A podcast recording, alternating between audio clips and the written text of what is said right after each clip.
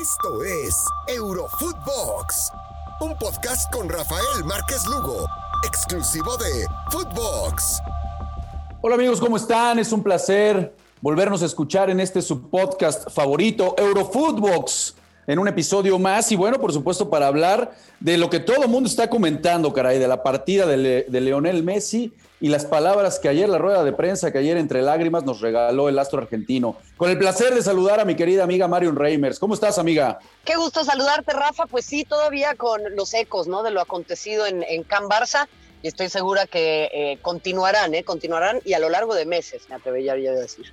Totalmente de acuerdo. Si te parece, vamos a escuchar un, un- poquito, vamos a recopilar lo, lo- mejor que sucedió ayer en esta, en esta, caray, en esta tristísima eh, rueda de prensa, caray, lamentable, no muy emotivo lo de Messi ahí con, con, todo el, con todos sus compañeros, después en la sala de trofeos. Si te parece, vamos a escuchar lo más relevante y platicamos, amiga. Yo había bajado un 50% mi ficha, habíamos cerrado el contrato y después no se me pidió más nada.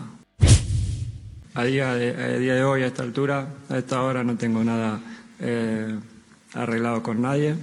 Es verdad que cuando salió el comunicado tuve, tuve muchos llamados, varios clubes que, que se interesaron y, y nada, eh, todavía no tengo nada, nada, cer- nada cerrado, pero, pero sí que, que estamos hablando, obviamente. ¿Cómo, ¿Cómo hay que interpretar la foto en Ibiza con los jugadores del PSG? ¿Como una casualidad o como.? no sé? Totalmente, la verdad que se habló un montón de esa, de esa foto y te lo explico rápido porque es una boludez. Eh, yo me iba a juntar con, con Di María y Paredes, lo habíamos hablado en la Copa que íbamos a estar en Ibiza, que nos juntemos un día. El día antes de venirnos nos juntamos, nos íbamos a juntar a, a estar juntos, a pasar la noche. Me llama Nate, que también soy amigo, y me dice, estoy en Ibiza, vamos a vernos. Bueno, le digo, eh, arreglé con, con Lea y Fide que nos vamos a ver. Bueno, vengan a mi casa y nos juntamos todos. Fuimos, comimos un asado de amigos, estaba Berrati también, y después le hicimos una foto, nada más. Pero la foto de- del momento, del momento que estábamos viviendo, compartiendo. Es más, había broma en ese momento, todos diciéndome, dale, vení, venite por París, venite por París. Y bueno, Mario, pues ahí están las, las palabras de, de Leo Messi, en donde me parece, bueno, podemos rescatar varias cosas, ¿no? El tema de que primero aceptó bajarse el 50% y, dice, y ya no me dijeron más, ¿no? Yo había aceptado a, reducir un 50% de mi salario, ya no dio más, ya no me dijeron absolutamente nada. Habla también, por supuesto, de esta foto que ha pues dado vuelta y, y está en boca de todos porque Nivisa se juntó con los que seguramente van a ser sus compañeros en el Paris Saint Germain y, y no acepta que va al conjunto parisino, pero sí de cierta manera, bueno, habla de que hay negociaciones, ¿no? Se le ve, se le ve prácticamente, Marion, se le ve roto, ¿no? Habló del tema del Burofax también, en donde él dice, ahí sí estaba dispuesto a marcharme, pero ahora no, ahora no lo veía, yo quería continuar, mi familia quería seguir aquí. Y bueno, la verdad que muy, muy emotivo lo que vimos ayer con Leo Messi. ¿Qué te pareció todo esto, Mario? No, bueno, pues es uno de esos momentos parteaguas, ¿no? En la historia del deporte, Rafa, y lo habíamos hablado justo en este espacio la semana pasada de cuáles eran las intenciones de Messi, del golpe político que esto podía significar para Joan Laporta. Pero bueno, ahí también Messi, fíjate que tira un dardo bien interesante y habla de la liga. Y sabemos perfectamente eh, de pues lo- la animadversión que existe entre Javier Tebas y eh, quienes manejan estos dos grandes clubes como lo son el Real Madrid y el Barcelona, ¿no? Entonces, por eso yo te decía que me parece que va a tener consecuencias importantes esto porque Messi deslinda un poco a la dirigencia del Barcelona de su partida y eso políticamente a la porta le juega muy pero muy bien. Ahora, en el plano emocional, a mí me conmovió mucho verlo así. Fue, me parece, un momento pues muy sincero, eh, también muy anticlimático, ¿no? Que todo esto suceda en el marco de una pandemia, en donde la gente como que pues, no se puede abrazar bien, no les puedes ver el rostro porque están todos con cubrebocas. O sea, hay todo un, un- una sensación de, de- de algo justo, repito, ¿no? Anticlimático. Y bueno, a mí, cantado que se va al Paris Saint Germain, Rafa, pues, si no, ¿quién va a desembolsar esa lana? No, Digo, no, no. y además el, el fair play financiero, pues ni les va ni les viene, entonces pueden hacer lo que quieran, ¿no? Ahí no, le- ahí no les importa, me queda claro. Sí, no, no, no, no quiso decirlo tal cual, pero bueno, eso, eso me parece que ese panorama, pues ya lo tenemos todos claro, ¿no? Que va, va a terminar en el, en el Paris Saint Germain. Pero yo estoy de acuerdo, Mario, porque qué, problemita se viene. eh? Yo creo que apenas estamos viendo la punta del iceberg. Porque mira, en Cataluña ya, ya digo, to- todos los eh, fieles seguidores del club ya hablan de que es un Barça mucho más cerca a Florentino Pérez y su Superliga que realmente a los valores propios que tiene el club. Eh, hablan incluso de que ya, Jaume López, ¿no? Es este directivo del conjunto Blaugrana, bueno, le, manda una carta durísima a Joan Laporta en la que le dice, no tuviste la voluntad real de negociar la continuidad de Leo Messi. Este, pone en, duda realmente que Laporta haya hecho lo suficiente para poderlo mantener. Este, le, dice que el hermano se metió con él, que le mandó un audio fuertísimo.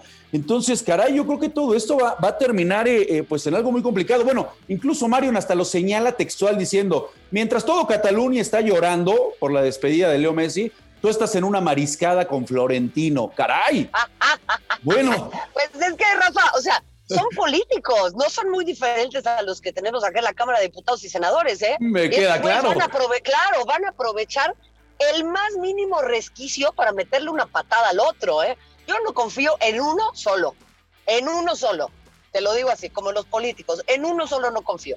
Los que sí confío de vez en vez es en los futbolistas. Imagínate. algunos de repente se tiran mucho, pero bueno, pues, sí, pero me, queda claro que son un poquito más de fiar eh, eh, que los directivos. Pero ¿dónde va a acabar esto de verdad? Eh? Porque sí, la, verdad que es una, es una novela que me parece que apenas estamos viendo la puntita del iceberg, ¿no? Ya mucha gente dice, oye, a Messi le fallaron, Messi votó por ti, la porta, ¿no? Fue, muy, fue muy, muy, este, dio, dio vueltas alrededor del mundo cuando vinieron las elecciones precisamente para, la presidencia del Barcelona, en donde Messi está eh, eh, tomando ahí, ¿no? Votando por Messi y ahora le dicen, bueno, y ahora tú te encargaste de votarlo, maestro. Entonces, lo que parecía que era simplemente un tema en donde se iban a ir contra, por supuesto, pues Bartomeu, por todo lo que hemos hablado y esa deuda de 480 millones de euros, pues ahora parece que le está explotando esa bombita en las manos a la puerta. Vamos a ver en qué termina, ¿no? Eh, sin ninguna duda, Rafa, yo eh, en serio creo que el Barça tiene que reevaluar todo su modelo. Eh, me parece que la Masía va a tener que ser una parte importantísima en la reestructuración de la imagen de este club. Y ojo, eh, porque en ese sentido creo que tampoco podemos ponerle toda la presión a los jóvenes, porque aquí es en donde verdaderamente va a venir mucha presión sobre una generación que tendrá que llenar esos zapatos. ¿Cómo llenas los zapatos del mejor? no imposible, imposible, imposible. Entonces, decirle ya a los culés que nos escuchan que se relajen, ¿eh? Se relajen muchísimo porque van a empezar con el histeriqueo de los jovencitos de la masía que si no rinden, que si no están. Y oigan, la verdad es que les tocó una camada de oro. Hay que recordarla bonito, pero no, no hacer a los jóvenes este, víctimas de este histeriqueo, ¿eh? No, estoy totalmente de acuerdo, porque cuando se fue Rivaldo, cuando fue eh, Romario, ¿no? Cuando, cuando ha salido Ronald, el mismo Ronaldinho, futbolistas de esta envergadura, había un proceso, había un recambio, ¿no? En donde decías, bueno, este equipo tiene futuro. Hoy no se ve, los números son muy claros. Esto no es de que te guste o compartas con Messi o no.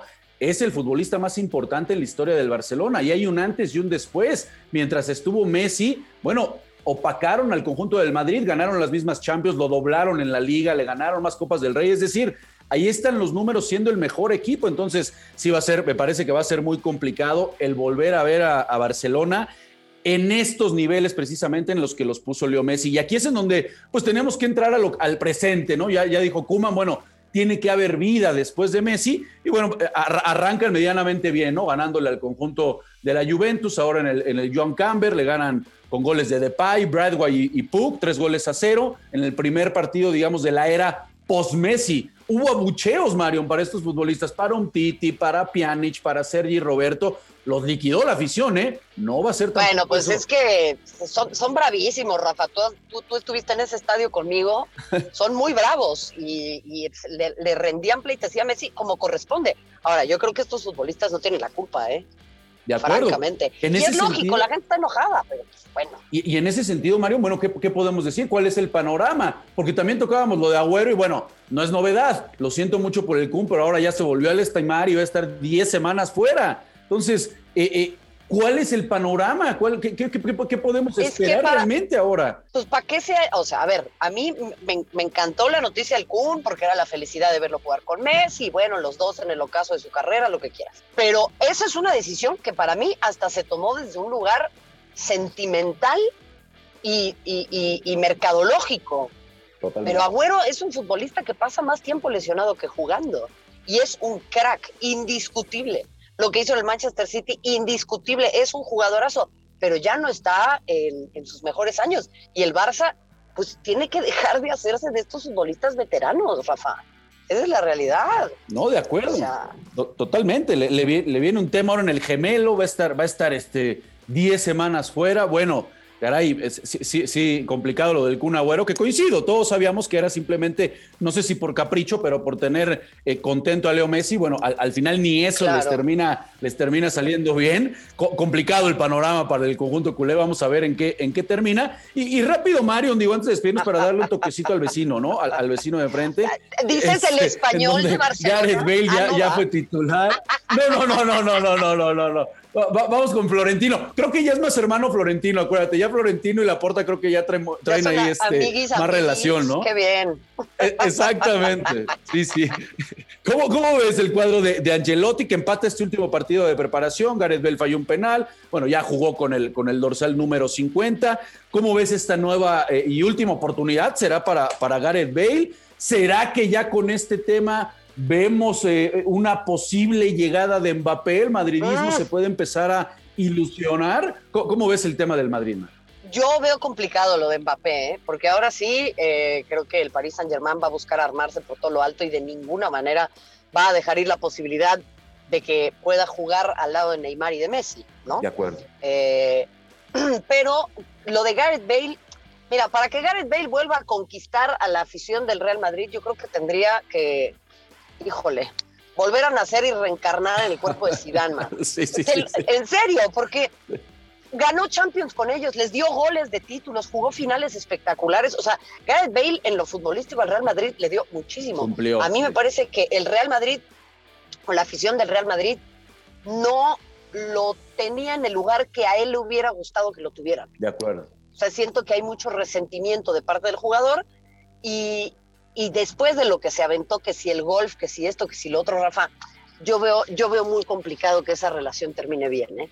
Él tendrá que rendir en lo futbolístico, pero hijo, está bravo. ¿eh? Dicen que los goles son amores, Mario, ¿no? Entonces eh, eh, tendría que realmente romperla, porque estoy de acuerdo contigo. Todo el mundo menciona a Gareth Bale en el Madrid y sí es cierto, respondió, pero me parece que la afición, el, el, el hincha merengue, Mario, pues realmente se queda con esas palabras de, bueno, para mí está primero el golf, luego la selección, ir a jugar con la selección de Gales y ya veremos si llego a la final de la Champions, ¿no? Casi, casi. Exactamente, Rafa. Ese es el, ese es el tema y eso es en donde yo creo que va, va, van a venir las complicaciones. Pero bueno, goles son amores y ve cómo se fue Raúl ahí nada más te lo pongo, como que el amor de eh, repente se les olvida por allá, ¿eh? Estoy de acuerdo contigo, amiga. Bueno, pues te, agradezco mucho, amiga, que nos, que nos acompañes este ratito nuevamente aquí en, en Eurofootbox. Ya sabes que es un, un placer tenerte aquí. Y bueno, nos, nos vemos, por supuesto, todos ustedes les agradecemos muchísimo que, que nos hayan acompañado. No se olviden de, de, escucharnos en su plataforma favorita de podcast.